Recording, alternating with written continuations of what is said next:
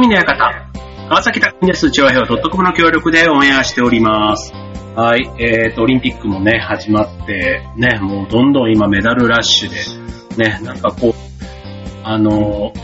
日本がね、今、まあ日本だけじゃなくて世界中大変ですけど、まあ、オリンピックっていうね、一つのこのスポーツの祭典、ね、平和の祭典なんて言われて、ね、あの、まあいろいろ一喜一憂、ね、選手ももちろんそうですし、応援してる人たちもそうだし、うん。なんかこうね、一つ、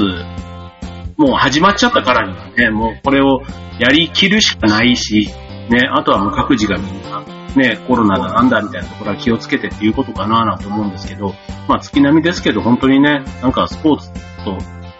いうのももちろんなんですけど、まあ活躍してるアスリートの皆さん、ね、みんなすごくキラキラしててね、なんかいいですよね。なんかこれをね、純粋に楽しめないっていうのがなんか、ね、楽しめないって言ったら変だけど、自分なんか何にもね、あの、オリンピックに全く関係のない立場にいるから、あの、そういう立場だからこそ、なんか普通にこう、楽しめたらいいのにな、なんか違うね、なんか思いが、なんか込み上げてくるというか、ね。でも、選手の皆さんはね、なんか純粋に、こう、スポーツマンシップにまさに乗っ取って、ね、こう、戦ってるところなんか、すごく勇気づけられるなぁなんて思いながら、うん、だからこういう時期だからこそ、やっぱりオリンピック、うん。まあなんだかんだいっぱいね、言われたりしてますけども、うん、やってよかったんじゃないかなって。っていうか、や、僕自身はね、あの、そういうね、オリンピックなかったらじゃあこの夏何してるんだって言ったら何もないわけじゃないですか。まあ、何もないわけでもないけどね、ただそんなに、こう、世界がね、一つになるというか注目するような、なんかそういうね、目立った大きな行事もなければ、ね、やっぱ話題という意味では、ね、今、逆にオリンピックのことしか聞かない感じにはなっちゃってますけども、うん、まあいいんじゃないかなっていうふうには思っています。まあちょっとね、あの、感染者が毎日こう増えて、ね、あの、医療従事者の方もそうだし、いろいろやきもき、ね、せざるを得ない方、たくさんいるわけですけども、はい、もうオリンピックに罪はないというとこかなって個人的には思います。はい、あの、引き続きね、激闘というか、ね、もうすぐ甲子園なんかも始まりますしね、なんかスポーツはね、本当にあの、まあ、マスクつけたりしているのでね、あのそれまでのね、本番以外の時には結構マスクつけて稽古とか、ね、練習とかすごく大変なんだろうなぁ、なんて思う時もありますけども、はい、あの、楽しみたいなと個人的には思っています。はい。あの、まあ、そんな中でね、結構あの、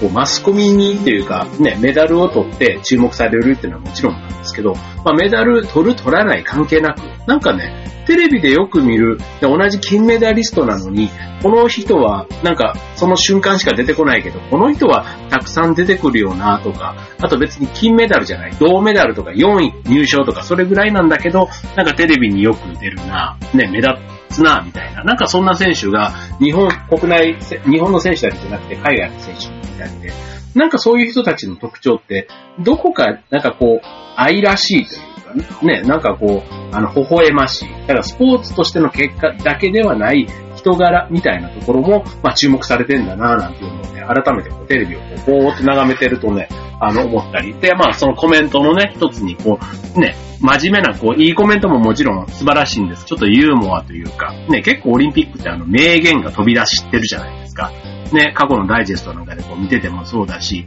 ね、あの、今年のなんかそういう特集みたいなやつとかでもね、北島康介選手、ね、水泳のね、あの、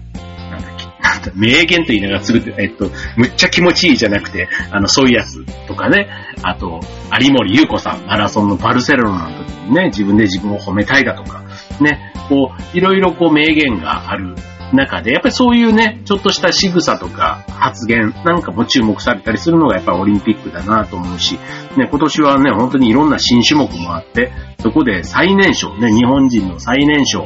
あれは、えっ、と、スケートボードでしたよね。はい。で、えー、もみじ選手、13歳でしたっけ？ね、すごくそういう方も活躍してたりするというとこで、なんかね、愛らしさってやっぱり人間大事だななんてこう思うわけですよ。ね、男も女もだと思いますよ。昔はね、なんかあの、愛称、愛、愛嬌みたいなのっていうのはなんとなくね、それこそ昭和の、いつ、まあ、モテ男のね、系譜みたいなの近いのかもしれないですけど、まあ、昭和時代はね、目は一重で、それこそ菅原文太とか高倉健みたいな、まあなんかそういうね、男臭さみたいな、そんな愛らしいとかっていうのとはちょっと全然違ったり、ね、してる一方で、令和のね、モテ男子っていうと、やっぱりなんか愛嬌、愛らしさみたいな、もうだいぶね、なんか男性と女性のその違いみたいなところも結構こう、微妙なぐらいなところが、こう、モテるっていう意味ではね、あの、なんかなってきてるなっていう感じもしますし、一方で、まあ、モテるだけじゃなくて、こう、愛されるっていうこと、まあ、好かれるってことですよね。なんかそれって、結構あの、その男女関係云々ではなくて、なんか人生の中でもね、やっぱ愛されてる人の方が得なんじゃないかななんて、なんかこう、ふと思うわけですよ。ね。で、そそうすると、このね、愛されるっていうポイント、ね、これあの、いくつかやっぱりね、例えば愛されポイント。3つとかね、あの3つの条件とかね、5つの条件とか7つの条件とかね、いろんなやっぱりね、その、あるんですよ。で、あの、ポイントみたいな風にね。そう。だから、こういうのね、ちょっとね、改めて、でもね、これあの、3つ、5つ、7つっていうとね、なんか、どっかしらがこう欠けてるような、でもこれ全部ね、あの、3つのやつと7つのやつ比較したときに、こう、項目が似てるんですけど、なんか言い換えたらこういうことなんだとか、3つの中に、7つの中にある2つぐらいの要素がこう、両方混ざってたり、ね、あるので、今日のテーマ、えー、愛され上手でお送りしたいと思います。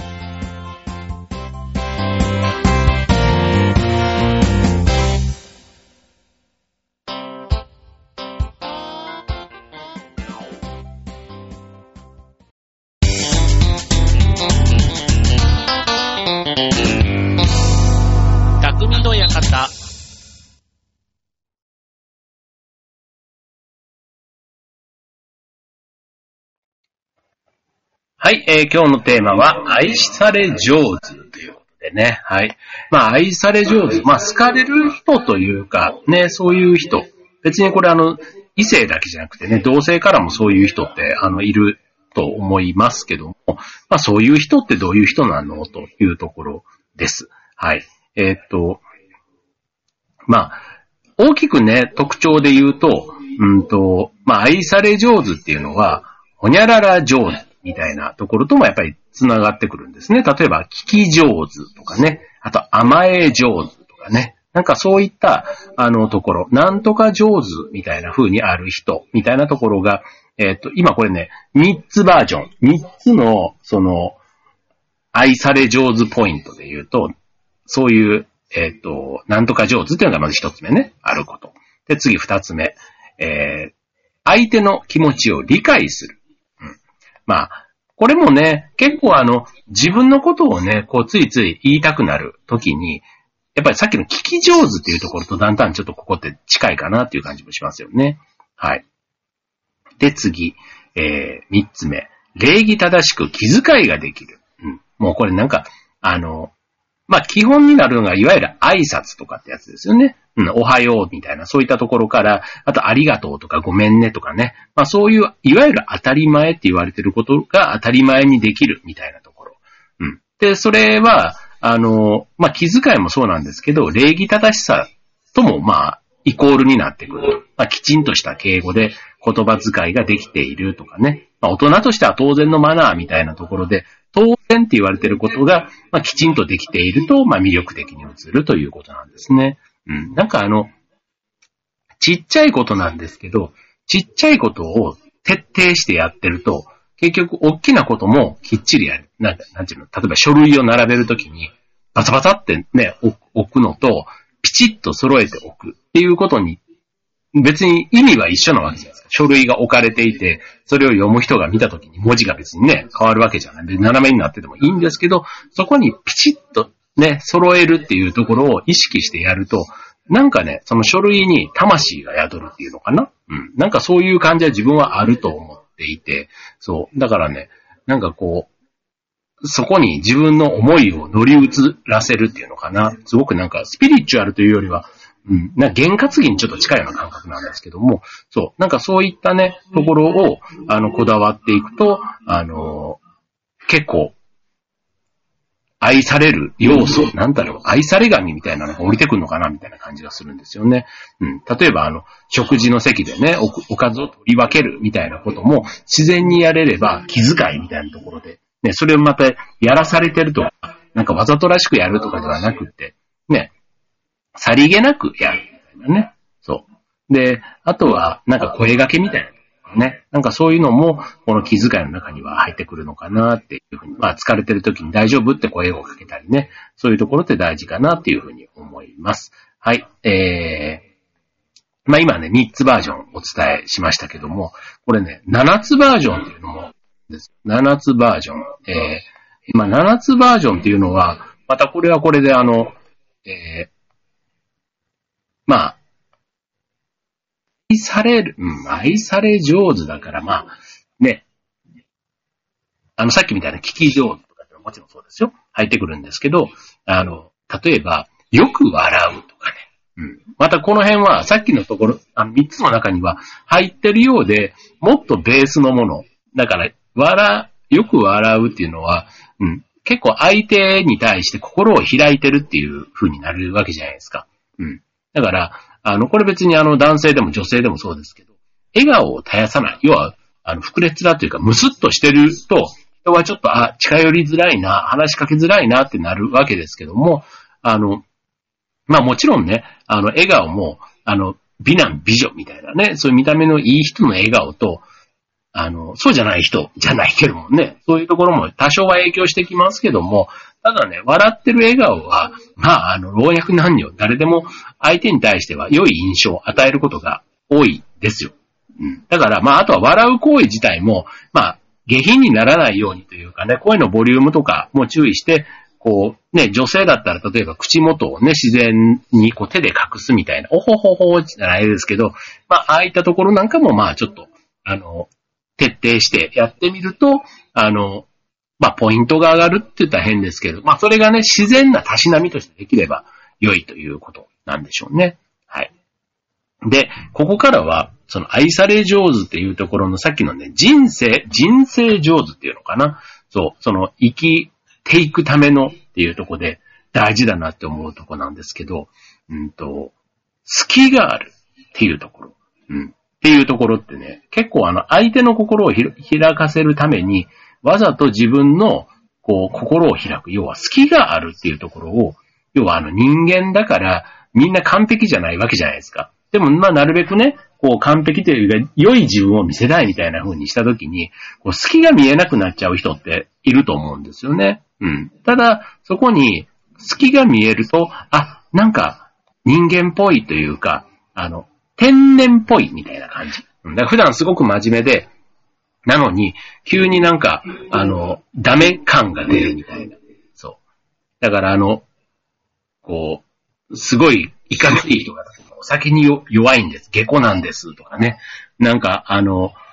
なんかできそうなのにできなかったみたいな。だから自分が支えてあげないと、みたいな風に思われる人、みたいなところは、あの、まあ、好きがあるといえば、そういう、そうなんですけど、まあなんか、あの、手を差し伸べてあげたくなるみたいな。そういうところって結構、あの、愛されるって意味では大事。うん。逆になんかあの、そういうのを完璧に、要は強い人みたいになっちゃうとね、なかなかなんかちょっと、あの、手が届きづらいというか、うん。なんか愛す、愛さないみたいなところからは若干ちょっと外れていっちゃうっていうところはあるっぽいですね。はい。で、えー、次。流されやすい。ここもさっきのあの、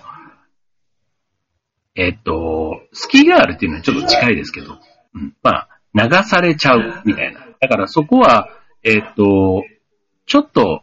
よ、弱いというか、欠点みたいにもね、ちょっとなりがちなんですけども、なんかそういう若干、だから人間完璧じゃないんだよと。良いところもあるけども、そういう悪いところ、ただ別にそんなに致命的な悪さじゃないっていうね。そういうところが大事かな。だからもう高校だけは許されないみたいなところで欠点になっちゃうと、なかなかもうアイスどころかもうそこがね、気に入らないって話になっちゃうんですけども、はい、というところです。はい。で、それから、ある程度わがままなとこ。うん。ね。ここもまたね、あの、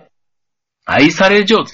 こうなってくると今度ね、ペットなんかは結構そういう感じがあるような気がしまですよね。動物。自分の思った通りになかなか動いてくれない。だからね、どう猫とかね。まあ、犬はちょっと比較的なんか従順なイメージあるんですけど、猫は全然こうね、あの人間の言うこと聞かないってまあなんとなく言われるじゃないですか。ね。あの、自分の都合のいい時だけこう寄ってきてみたいな風に言われるのが動物の中でも猫は結構そういう風にね。ただその感じがまたツンデレ感っていうの？なんかそういうのがね、こう猫好きにはたまらないというところ。だから、まあ、わがままの中でも、ある程度、だからもう、それがね、人間とペットの関係で言うと、人間の許容範囲を超えるようなことをしちゃうとさすがにね、こう我慢ならないって話になっちゃうんですけど、ある程度自分を、まあ、わがままっていうのは主張してくるっていうことだから、まあ何を求めてるかっていうのがね、わかりやすい人。なんかそういうところはね、あの、あ、逆になんか答えてあげようみたいな風に思わせる、思、思ってしまう？ところ。うん、だからそういうところもね、ちょっとあの、あると、あの、魅力になるってことなんでしょうね。愛されるっていうことのね、中で。はい。で、続いて、えー、自分のチャームポイントが分かっている。まあ、これはあの、あれですね。僕はあの、まあ、舞台というか役者とかこうやってやってると、あるこう役をもらった時に、こう、え、えー、なんとかさんっていう、まあ、えー、例えばトム、トムさんっていう役をもらったとします。じゃそのトムさんが、まあ、どういう性格なのかって言った時に、当然ね、あの、僕がそのトムさんを演じた時と、また違う人がそのトムさんを同じ台本読んで同じセリフを言うんですけど、ちょっとね、あの、その人の魅力の表現の仕方っていうのはやっぱ変わってくるんですよ。な、これってあの、ね、同じ作品でも俳優さんが変わったり、女優さんが変わったりすると、あの、その役柄のイメージが変わるのと同じで、そう。だから、そのチャームポイント、魅力っていうのをちゃんと理解して演技に反映させると、すごくそのキャラクターが魅力的に映るっていうのがあって、これ自分に置き換えた時もそうで、ね、自分の強み、長所、ね、あの、なんだ、えっ、ー、と、魅力っていうのかな？なんかそういうのをね、ちゃんと理解して表現できる人っていうのは、逆になんか相手にとっても、あ、この人ってこういう人なんだっていうのがすごくわかりやすく伝わる。だからあの、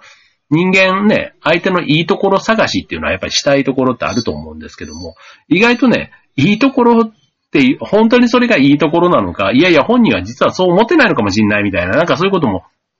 ね、自分は客観的に、あの、いいなって思ってても、それが相手にとって意外とそうじゃない。な僕なんか、自分の場合で言うと、例えば肌が白いとかね、うん、あの女性とかが、あと爪が綺麗とかね、そういうこと言われたりするんですけど、僕本当ね、なんかそういうね、なんか爪が綺麗とか、まあ女性が言われたらね、嬉しいんでしょうけど、あんまりね、なんかそういうところ注目されたくなくって、そう。だから、あの、まあ自分が、その、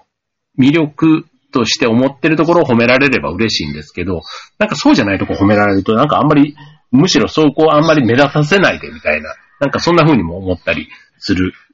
ですよね。そう、だから自分のちゃんとチャームポイント、ね、魅力の部分を分かって相手にも伝える力がある人。うん。それが、まあ、結果的には相手からもね、まあ、要は、自分が褒めてほしいところを相手もちゃんと理解して褒めてくれるから、ね、結局いい関係になれるっていうことだと思うんですけども、はい。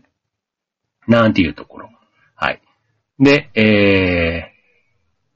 ー、ね。はい。まあ、さっきちょっと3つ紹介したところに、この7つバージョンで上乗せしましたけども、はい。まあ、あの、相手のことをね、考えて動けるみたいなところってすごくやっぱり大事じゃないですか。うん。なんかこう、あの、ちょっと疲れた時にね、お菓子食べるとか、あとは、なんかどっか行った時にお土産買ってきたよとかっていう人って、大体あの、疲れるし、なんかそういう人って、与えた分、ちゃんと回り回って、巡り巡って、ちゃんとなんかお返しをもらってるような人、みたいな感じのイメージもありますよね。はい。まあなんか、ね、あの、基本的に与える余裕がある人っていうのは、まあ、別にその見返りを求めずにね、なんかやってると、あの、そういう人ってこう人徳があるっていうのかな。なんか損得感情だけで動いちゃうとね、どうしてもなんか、あの、やった方もまた、なんかお返しがないみたいなところで、こう、イラッと来たり、殺伐としたりみたいな雰囲気がどうしてもね、人に伝わっていっちゃったりするので、はい。まあなんか、そういう心のおおらかさというかね、なんかそんなことが、まあ結果的には愛されるポイントでもあり、人生をね、上手に生きていくために必要な、まあスキルというか、ね、意識してもしかしたらやれるところなのかもしれないし、ね、よく年を取って丸くなったみたいな風に言われるところの人たちも、結構今ね、ご紹介したような7つぐらいのポイントの中で、結構あの、前はそうじゃなかったけど、最近ね、あの、そうなってきたような、なんか人の話聞くようになってきたような、とか、ね、あの、あるんじゃないかなって思うんですよね。はい。まあ、同じね、まあ今こういう、なかなか人とのコミュニケーションもね、本当にあの、通らない今時代になってね、取りたくても取れない感じになってきてたりするからこそ、あの、直接のコミュニケーションがない分、メールとか電話とか、ね、そういう間接的なものを間に挟んでやるコミュニケーションが増えてるし、ね、そこでこう誤解とかされたり、マイナスイメージ持たれた時になかなか挽回もしづらい。ね、あの、なんかパッと見の第一印象悪かったけど、話してみたらいい人だった、みたいなね、そういったことが、ね、今、直接話すみたいなところも、なかなか場がなかったりするわけですから、なんかそういうことが、あの、できるように、あの、な、まあ、なればまたいいんですけど、まあ、今の時代はまだそういうことができないタイミングですから、そうするとね、さっきみたいな、あの、愛されポイント、愛され上手ポイントみたいなところをね、ちょっとでもね、意識して、あの、行動するといいんじゃないかななんて思う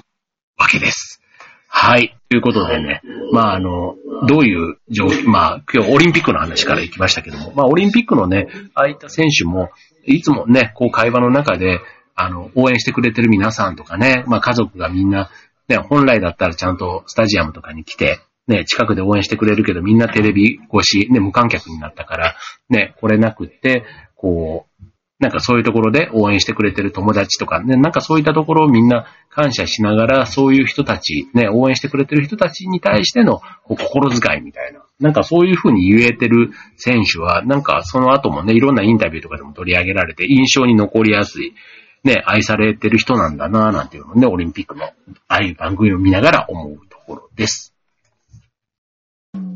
は